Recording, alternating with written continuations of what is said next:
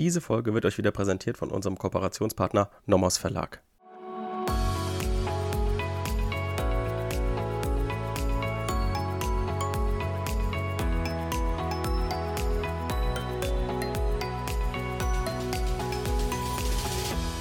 Willkommen zu einer neuen Folge Kurz erklärt. Wir sind heute wieder im Strafrecht unterwegs, so wie eigentlich die letzten Wochen immer mittwochs und auch in den folgenden Wochen werden wir versuchen, die Strafrechtsfolgen immer mittwochs hochzuladen. Ähm, so Mitte der Woche, da hat man besonders viel Bock auf Strafrecht, bin ich von ausgegangen und wir sind ja im Moment im Betrug. Nervt jetzt auch schon so ein bisschen, wir haben jetzt schon die zwölfte Folge. Ich denke mal, das reicht euch dann auch vom Betrug und wir haben jetzt ja wirklich eigentlich jedes Themenfeld gut abgegrast sodass ihr in einer Klausur eigentlich gut, gut damit bestehen könnt. Natürlich haben wir nicht den Anspruch, wie ein Repetitorium oder wie eine AG euch das so perfekt zu erklären, dass es für eine Klausur ausreicht. Natürlich ist das hier nur so ein Backup für euch, dass ihr abends nochmal irgendwie ein bisschen was auffrischen könnt. Natürlich müsst ihr neben diesem Podcast auch noch ähm, natürlich selbstständig irgendwie was wiederholen. Aber ich glaube, das ähm, versteht sich von selbst, das muss ich nicht nochmal extra sagen. Deswegen, äh, ja, werden wir heute frisch und frei in die letzte Folge vom Betrug reinstarten. Wir haben uns ja bis jetzt nur die Vermögensdelikte angeguckt und ich habe mir überlegt, das nächste Thema wird eins sein, was mal aus den Nicht-Vermögensdelikten kommt. Einfach um das ein bisschen aufzulockern, weil Betrug war jetzt schon anstrengend, würde ich sagen. Es war vor allem Gefährdungsschaden, Vermögensschaden immer ein Thema, was, glaube ich, niemandem Spaß macht. Deswegen werden wir in der nächsten Folge uns den Mord mal angucken. Wir schauen uns die verschiedenen Mordmerkmale an. Wir gehen insbesondere auf den ekligen Paragraph 28 StGB ein, um da so ein bisschen diesen Meinungsstreit euch klar zu machen zwischen äh, Mord und Totschlag, Rechtsprechung und Literatur. Da gibt es ja mal einen Meinungsstreit, der auch besonders interessant ist. Und ja, das wird uns also die nächsten Folgen erwarten. In der Folge also die letzte Folge zum Betrug, werden wir uns nochmal einen systematischen Gesamtüberblick über den Betrug anschauen. Wir werden auch noch auf die Bereicherungsabsicht und die Stoffgleichheit der Bereicherung eingehen, weil wir diese zwei Themen noch nicht behandelt haben. Ich sage aber so viel vorweg, ich werde hier nicht super ausführlich drauf eingehen, weil ich das einfach für nicht sonderlich relevant für die Klausur halte. Es kommen hier immer so ein Problemfall, den wir durchgehen werden und ansonsten hilft euch meiner Meinung nach eigentlich immer die Definition. Ich habe kaum eine Klausur gesehen, die in der Stoffgleichheit wirklich den vollkommenen Klausurschwerpunkt hatte, außer in den Fällen oder in dem Fall, den ich erklären werde. Ansonsten werden wir noch auf die, die besonders schweren Fälle eingehen im Absatz 3 von 263. Die hat nämlich auch nur, haben nur sehr wenige auf dem Schirm. Das sind die Nummer 1 bis 5. Die werden wir uns alle anschauen. Ich werde euch kurz an die Hand geben, wann die einschlägig sind. Dann müsst ihr sie nicht mehr lernen, dann habt ihr sie einfach auf dem Schirm. Und ja, dann kommt noch der Absatz 5. Der Absatz 5 ist eine Qualifikation mit Verbrechenscharakter. Das heißt auch nochmal relevant. Das müssen wir auf jeden Fall ähm, uns auch merken, dass wir darauf dann auch immer eingehen, sofern er einschlägig ist. Und ja, ansonsten sind wir dann ein Glück endlich mit dem Betrug fertig. Aber bevor wir jetzt nochmal reinstarten, schauen wir uns nochmal erstmal den Betrug an sich an, einfach den Paragraphen. Da könnt ihr euch jetzt einfach zurücklehnen. Ich werde euch ein bisschen dazu referieren, wie der so aufgebaut ist, wie die Systematik ist, auf was wir achten müssen. Also wir haben den Absatz 1, ne, das ist, ist ja klar, da sind die ganzen Tatbestandsmerkmale drin, die wir alle durchgegangen sind.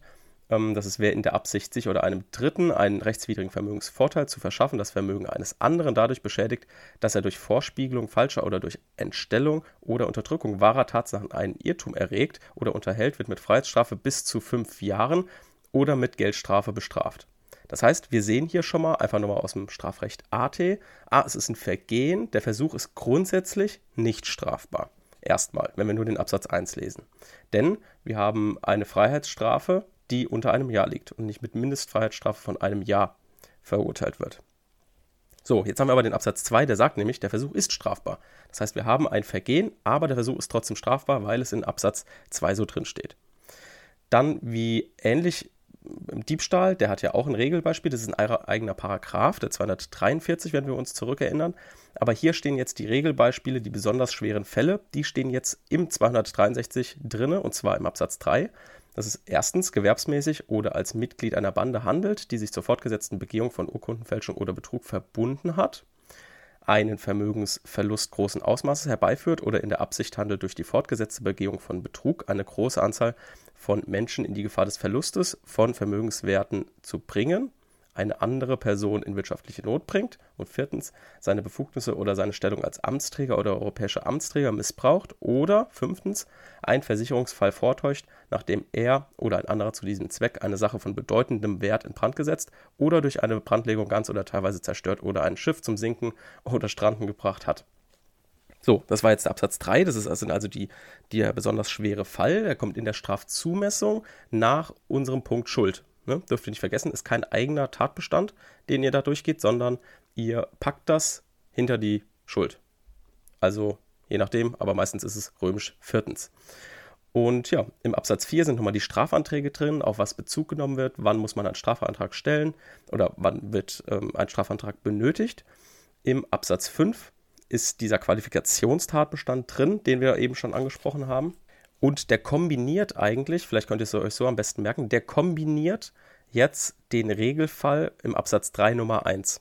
Und zwar sagt der Nummer, äh, Absatz 3 Nummer 1, sagt er gewerbsmäßig oder als Mitglied einer Bande handelt.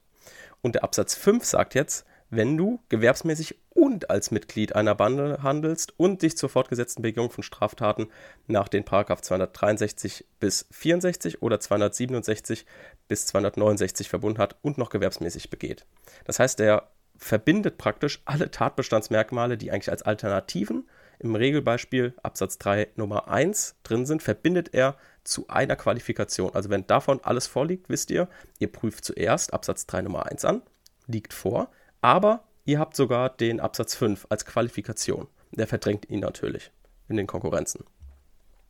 So, dann kommt noch der Absatz 6. Der Absatz 6 sagt, das Gericht kann Führungsaufsicht anordnen. Das juckt uns überhaupt nicht. Ähm, das interessiert sowohl im ersten als auch im zweiten Examen interessiert es niemand. Deswegen vergessen wir das einfach. Für uns hat der Paragraph 263 einfach nur fünf Absätze. So, dann gehen wir jetzt nochmal die Tatbestandsmerkmale durch, um uns nochmal vor Augen zu führen, was wir hier denn alles benötigen. Und zwar benötigen wir im Tatbestand, im objektiven Tatbestand, die Täuschung über Tatsachen, den täuschungsbedingten Irrtum, irrtumsbedingte Vermögensverfügung, verfügungsbedingter Vermögensschaden. Dann brauchen wir im subjektiven Tatbestand natürlich den Vorsatz für 1 bis 4. Und dann kommt Absicht rechtswidriger und stoffgleicher Bereicherung, Bereicherungsabsicht, Stoffgleichheit, Rechtswidrigkeit der beabsichtigten Bereicherung, Vorsatz bezüglich der Stoffgleichheit und Vorsatz bezüglich der Rechtswidrigkeit der beabsichtigten Bereicherung. Und dann kommen wir zur Rechtswidrigkeit, dann kommen wir zur Schuld und dann vergessen wir natürlich nicht den besonders schweren Fall, die wir gleich auch noch behandeln werden. Jetzt gehen wir aber erstmal, wie ich gesagt habe, im subjektiven Tatbestand zur Bereicherungsabsicht und definieren die erstmal. Was ist denn hier jetzt eigentlich die Bereicherungsabsicht? Die Bereicherungsabsicht wird definiert als Vermögensvorteil ist jede günstigere Gestaltung der Vermögenslage. Hm? Also wieder etwas schwammig, und überhaupt nicht nützlich für uns. Wir müssen aber hier eigentlich nur wissen, was ist denn jetzt genau ein Vermögensvorteil? Das ist eigentlich so das, was für uns jetzt relevant ist. Und dass der Täter überhaupt einen Vermögensvorteil braucht, das beruht natürlich auf diesem Vermögensverschiebungsdelikt. Ne? Wir haben ja am Anfang diesen Charakter vom Betrug eingeordnet. Das ist eben ein Vermögensverschiebungsdelikt. Und wir haben jetzt im objektiven Tatbestand festgestellt, dass wenn sich zwei Personen gegenüberstehen, der eine schon mal Vermögen verliert. Wir wissen aber noch nicht, wo das Vermögen hingeht. Ne? Und noch ist also Vermögen nicht verschoben, weil eine Verschiebung geht immer davon aus, dass etwas von einer Person zur anderen verschoben wird. Jetzt haben wir aber im objektiven Tatbestand nur festgestellt, aha, der eine hat jetzt Vermögen verloren. Das liegt jetzt so irgendwo in der Mitte auf dem Boden, kann man sich so vorstellen. Und jetzt im subjektiven Tatbestand müssen wir daran anknüpfen, aha, das ist ein Charakter vom Betrug als Vermögensverschiebungsdelikt. Das heißt, wir müssen jetzt irgendwie noch begründen, dass dann das Vermögen, was in der Mitte jetzt praktisch rumfliegt oder rumliegt, das muss jetzt der andere als Vermögensvorteil bekommen. Das heißt, das, was der eine als Vermögensnachteil hat, was wir im Vermögensschaden geprüft haben, muss der andere in der Bereicherung als Vermögensvorteil haben. Das ist also der sogenannte Charakter des Vermögensverschiebungsdelikts. Und wer sich das noch ein bisschen mit Lehrbuch, mit einem Lehrbuchspruch merken möchte, der sagt einfach, dass der Vorteil die Kehrseite des zum objektiven Tatbestand gehörenden Vermögens Schaden sein muss. Ne, das ist eigentlich nichts anderes, als was ich eben erklärt habe. Und genau aus diesen Gründen kommen eben auch die Verhinderung des Verlustes eines Vermögensgegenstandes, das Ersparen von Aufwendungen oder die Verbesserung der Beweislage in Betracht, weil der eine etwas verloren hat und der andere hat etwas gewonnen. Jetzt haben wir aber immer nur gesagt, aha, der eine hat etwas verloren und der andere hat etwas bekommen.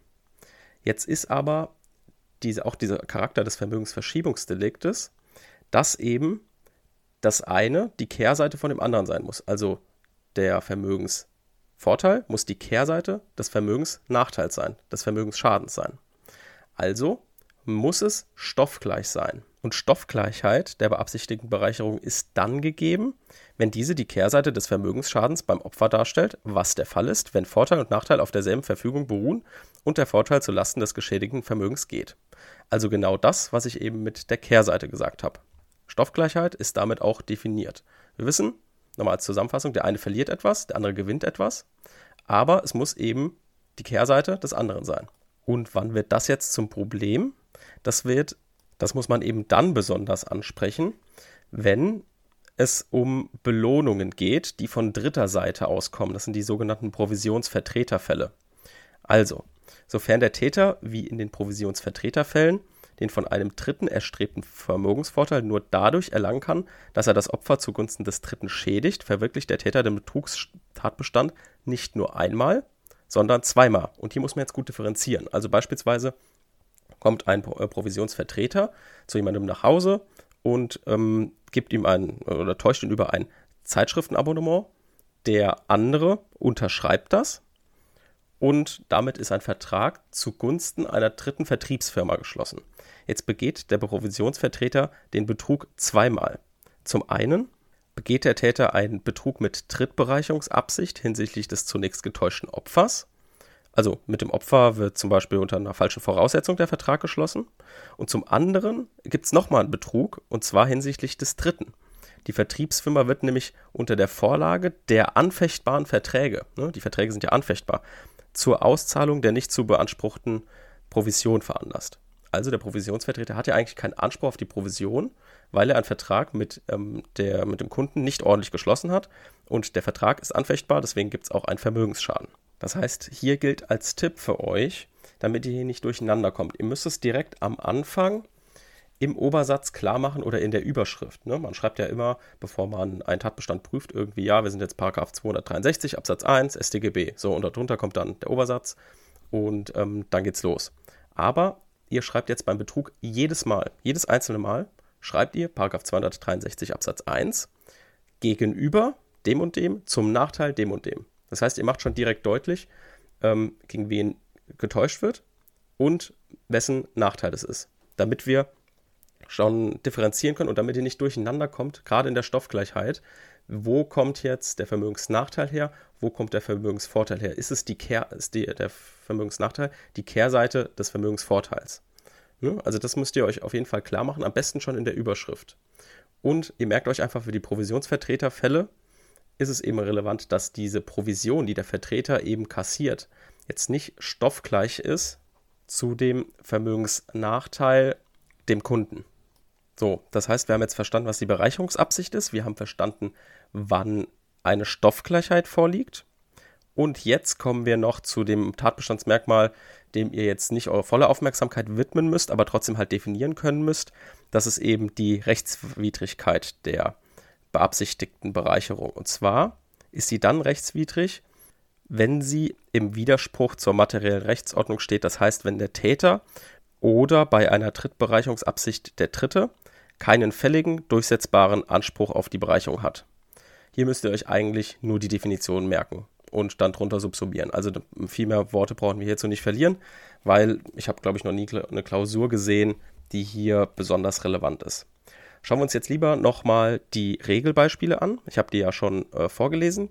Kommen wir also erst zu Nummer 1. Hier geht es einmal um gewerbsmäßig da verweise ich einfach auf die Folge zum Diebstahl im Regelbeispiel. Ne? Das war ja Paragraph 243 und dann, ich glaube, Nummer 3.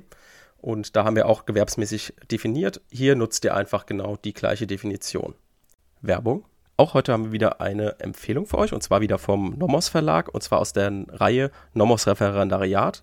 Also heute sprechen wieder unsere Referendarinnen, die immer ähm, zuhören. Die sprechen wir heute an und zwar geht es um das Buch Peitscher und zwar um Anwaltsrecht. Das ist jetzt in der dritten Auflage erschienen.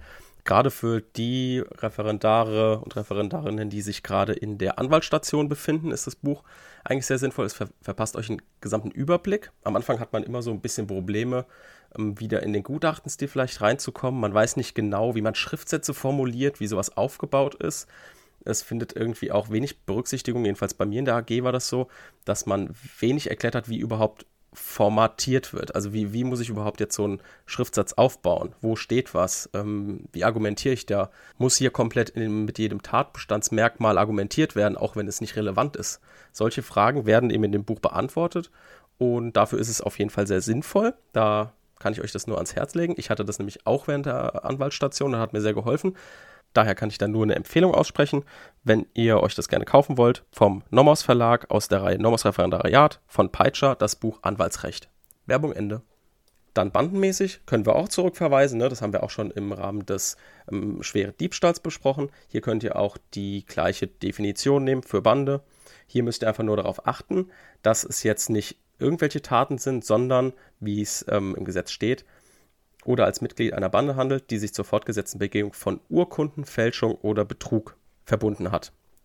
Dann, eben Nummer 2 wird ein gesteigerter Vermögensverlust verlangt. Das ist objektiv zu betrachten und beginnt ab einer Grenze von mindestens 50.000 Euro. Und wenn es verschiedene Einzeltaten sind und die den, dasselbe Opfer betreffen, dann kann man die zusammenrechnen und gucken, okay, übersteigt es einen Wert von 50.000? Wenn ja, ist dieser, ist dieser Regelfall einschlägig, wenn nicht, eben nicht. Ne? Und die zweite Alternative im Nummer 2 war eine große Zahl von Menschen schädigen. Und das beginnt ab einer Zahl von 20. Ne, könnt ihr euch auch merken. Also alles, was über 20 ist, da sagt ihr Regelbeispiel einschlägig. Alles, was darunter ist, eben nicht. Hier müsst ihr auch nicht groß diskutieren. Grenze ist Grenze, also wenn es drunter ist, ist es drunter, wenn es drüber ist, ist es drüber, auch wenn es knapp an der Grenze ist. Dann Nummer drei, da geht es um wirtschaftliche Not. Und hier kann man sich einfach merken, dass wenn jemand selbst seinen notwendigen Lebensunterhalt aufgrund der Tat nicht mehr bestreiten kann. Also es geht vor allem, dass diese wirtschaftliche Not muss eben durch die Tat bedingt sein. Hier ist also eine Kausalität damit verbunden. Es ist wichtig, dass ihr euch das merkt. Und dann muss man sich wirklich den Lebensunterhalt nicht mehr selbst erwirtschaften können. Sozialleistungen werden dabei nicht berücksichtigt. So, dann kommen wir zum Nummer 4. Das ist der Missbrauch der Amtsträgereigenschaft. Hier müsst ihr eigentlich nur wissen, hier müsst ihr Amtsträger definieren. Ne? Amtsträger ist definiert in 11 Absatz 1 Nummer 2 und europäischer Amtsträger Nummer 2a. Müsst ihr also einfach ganz normal subsumieren und müsst nur wissen, wo es steht. So, dann kommen wir zur Vortäuschung eines Versicherungsfalls. Hier ist es ganz wichtig, dass ihr jedes Mal euch die Nummer durchlest, damit ihr nicht durcheinander kommt. Und zwar aus einem Grund. Ich lese es nochmal kurz vor. Ein Versicherungsfall vortäuscht, nachdem er oder ein anderer zu diesem Zwecke eine Sache von bedeutendem Wert in Brand gesetzt oder durch eine Brandlegung ganz oder teilweise zerstört oder ein Schiff zum Sinken oder Stranden gebracht hat. Hier ist also schon klar, es geht nicht um Personenschäden, sondern es geht eben um Sachversicherungsschäden und zwar durch Brand oder indem ein Schiff sinkt. Das könnt ihr eigentlich vergessen. Also es geht um Brandlegung oder um Brandsetzung. Und das ist die Vortat. Wichtig, das ist die Vortat. Also nicht durch die Brandlegung begeht jemand schon den Betrug, sondern erst durch Einreichung der Sicherungsunterlagen. Also beispielsweise Schilderung des Sachverhalts und Beanspruchung der Versicherungsleistung. Weil das ist erst die Täuschungshandlung gegenüber der Versicherung, nicht bereits die Brandlegung. Das ist die reine Vortat, das gucken wir uns dann in der Brandstiftung an. Also hier immer differenzieren. Das könnt ihr euch eigentlich super merken, indem ihr einfach dann die Nummer 5 durchlest. Hier ist es nämlich ganz deutlich erkennbar, dass das eine Vortat ist und das andere erst dieses Einreichen der Unterlagen, das Geltendmachung des, des nicht bestehenden Versicherungsanspruchs. Das ist erst die Täuschung. Das ist wichtig, dass ihr euch das einfach merkt. Weil immer, wenn so Versicherungsfälle drankommen, wenn jemand Brand gelegt hat, dann müsst ihr relativ differenzieren. Es gibt nämlich auch noch den 265, den gucken wir uns an, wenn wir irgendwie kleinere Tatbestände uns mal angucken.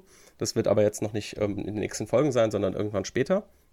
Und dann kommt immer noch ein Delikt aus der Brandstiftung dran, wo auch auf eine Versicherung, Versicherungsbetrug irgendwie Bezug genommen wird. Da müsst ihr auf diese drei Tatbestände müsst ihr achten. Also 263 Absatz 3 Nummer 5, dann den 265 und dann ist das noch der Paragraph 306b Absatz 2 Nummer 2. Hier geht es nämlich darum, dass durch eine Brandstiftung eine andere Tat, Straftat ermöglicht wird.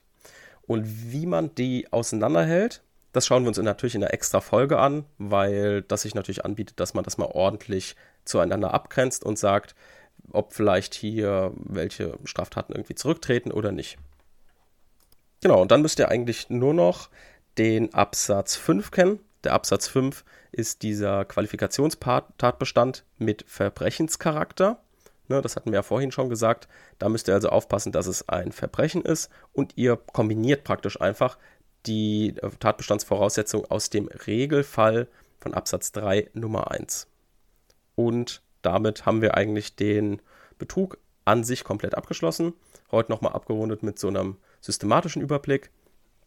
Und ja, denke, das rundet das Ganze ganz gut ab. Ich hoffe, ihr habt da genug mitgenommen. Falls wir irgendein Thema nicht ausführlich besprochen haben sollten und ihr wollt es gerne nochmal besprochen haben, könnt ihr uns natürlich jederzeit gerne schreiben. Je nachdem, wie viele Anfragen dann auf ein spezielles Thema kommen, können wir dann nämlich noch gucken, okay, machen wir noch eine ergänzende Folge oder können wir euch da irgendwie anders noch helfen. Genau, also dann hören wir uns in der nächsten Folge endlich mal mit etwas Spannenderem als in den letzten Folgen und zwar mit dem Mord. Da werden wir mal wahrscheinlich mit einem abstrakten Überblick, wie wir es eigentlich immer machen, einsteigen, um uns mal so ein bisschen die Systematik zu erklären, um so ein bisschen zu gucken, was wird hier relevant, was könnte hier als Problem entstehen und wie sind die einzelnen Mordmerkmale vor allem zu definieren. Genau, dann bis zum nächsten Mal. Tschüss.